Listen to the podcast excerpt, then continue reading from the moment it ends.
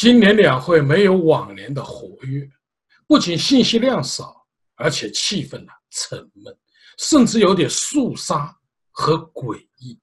一是人大代表害怕采访，场外遇上记者采访的，要么低着头走路，要么装聋作哑，要么像吃了药似的说：“习主席太伟大了，真的太伟大了。”我们除了高兴还是高兴，除了激动还是激动。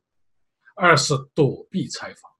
最高法院的院长周强做了最高法院的工作报告，但他没有出现在部长通道。最高法院不久前呢，爆出陕北千亿矿权案卷宗丢失的丑闻，在崔永元和王立新法官的联合爆料下。最高法院被迫由最初的否认卷宗丢失到承认丢失，接受政法委联合调查，但联合调查组的最终结论却是王林清监守自盗，并让王林清法官电视认罪。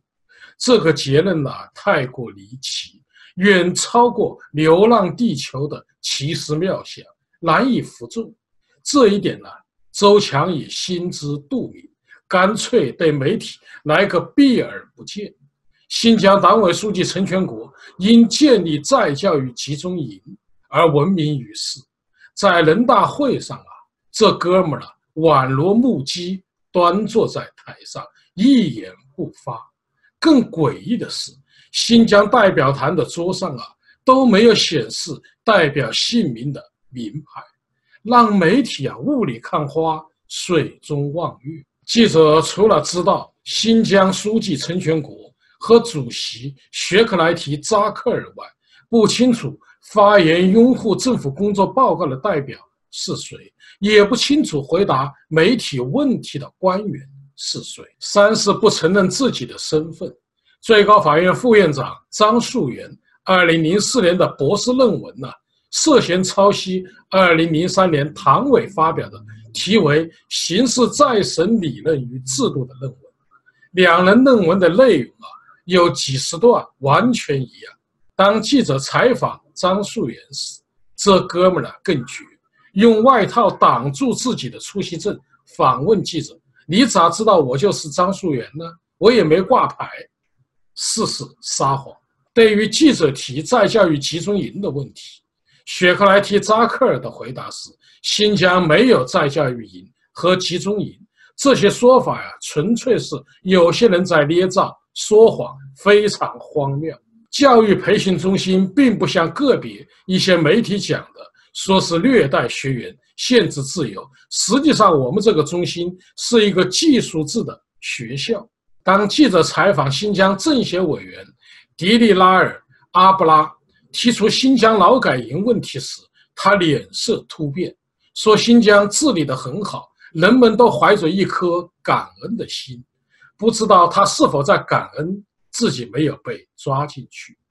在三月十二，最高法院周强院长的工作报告中，他表示，法院呢要坚决维护国家安全和社会稳定，强调始终把维护政治安全作为头等大事。但他忘记了，法院的首要职能是维护社会的公平正义。周强的报告还有一点怪异的是，他在报告中将“人权”二字啊进行了调换。分析人士把今年最高法院的报告与去年的进行比较，其中第二部分，去年的标题是“坚持严格公正司法，加强人权司法保障”。今年改成依法惩罚犯罪，保护人民，坚决维护国家的安全和社会稳定，以人民取代了人权。莫非人权在中国也成了禁用的词汇？华为集团宣布起诉美国政府国防授权法案条款的违反宪法后，王毅外长在两会的记者招待会上说：“这是中国政府义不容辞的职责。”同时，我们也支持相关的企业和个人拿起法律的武器来维护自身的权益，不当沉默的羔羊。王毅外长的话呀，说得很漂亮，但中国至今没有违宪审查制度，中国人无法就法律法规是否违宪提起宪法诉讼。王毅外长呼吁中国人不当沉默羔羊的话，没有吓走美国的川普总统，但是把习近平啊吓出了一身冷汗。今年两会的尴尬和诡异，使我们不由想起了江泽民、胡锦涛时代的两，以及朱镕基和温家宝的记者招待会。尽管远比不上胡耀邦和赵紫阳时代的开明，但仍不失活跃。为什么今年两会如此衰败？答案呢也不复杂，那就是中共政权已经今非昔比。习近平站在景山上啊，向上看，满眼是飞舞的黑天鹅；向下望，到处是奔跑的灰犀牛，不计悲从中来。时事评论员林和利先生指出，习近平今年已多次强调警惕。黑天鹅和灰犀牛事件，也就是社会的不稳定因素，随时触发颜色革命，加上苏共的七十年灭党魔咒的阴霾，习近平惧怕中共以及个人地位受到威胁。林和利指出，说到颜色革命就非常严重，等于政治上会变天，也就是共产党会倒台。所以今年的两会。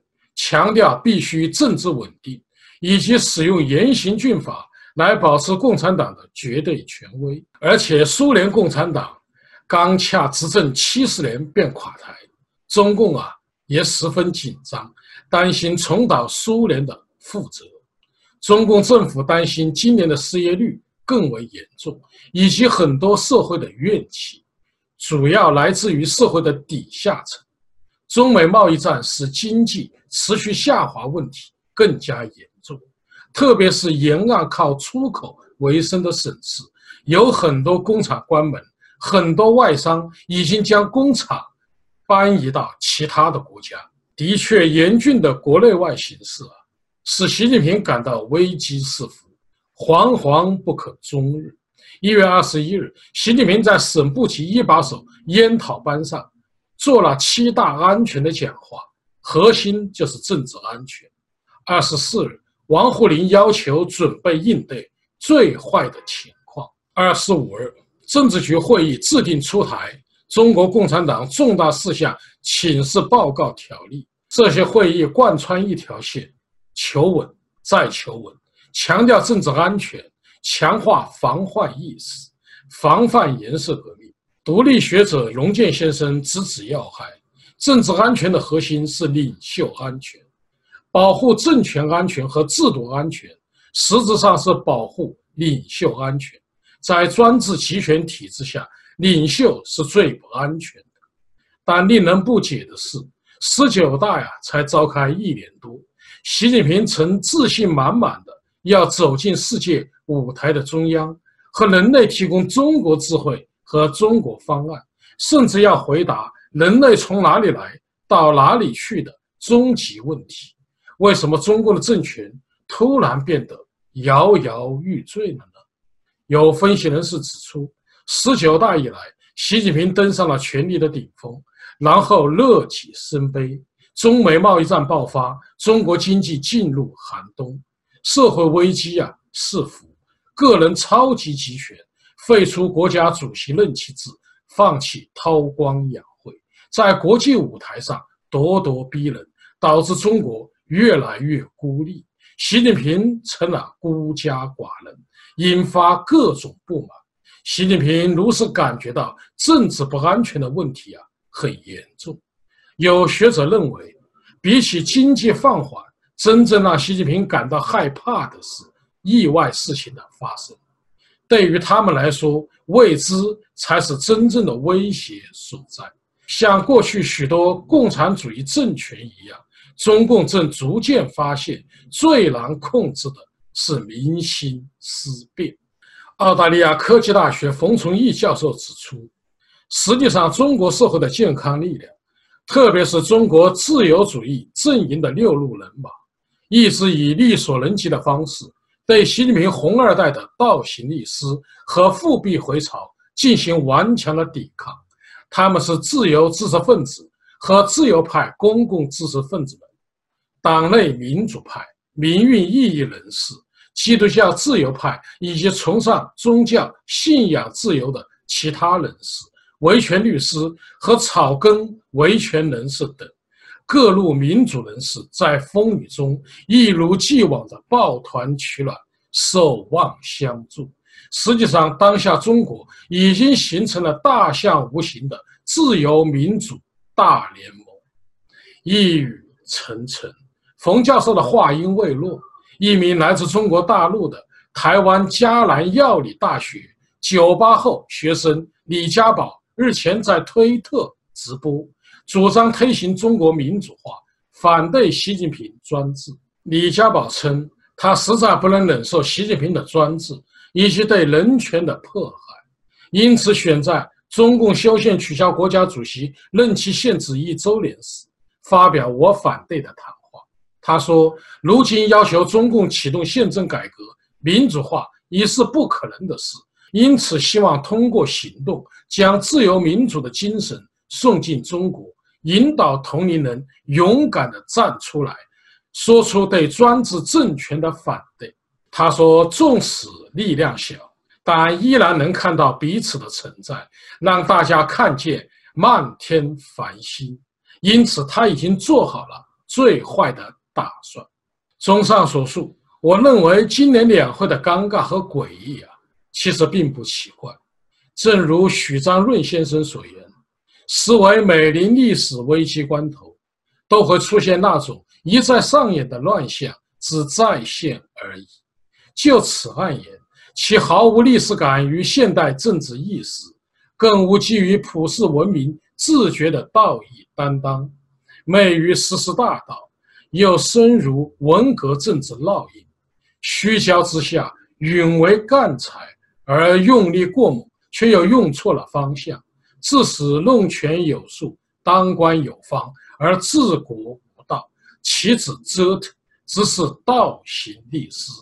一场摧枯拉朽的暴风雨正在到来，习近平和中共。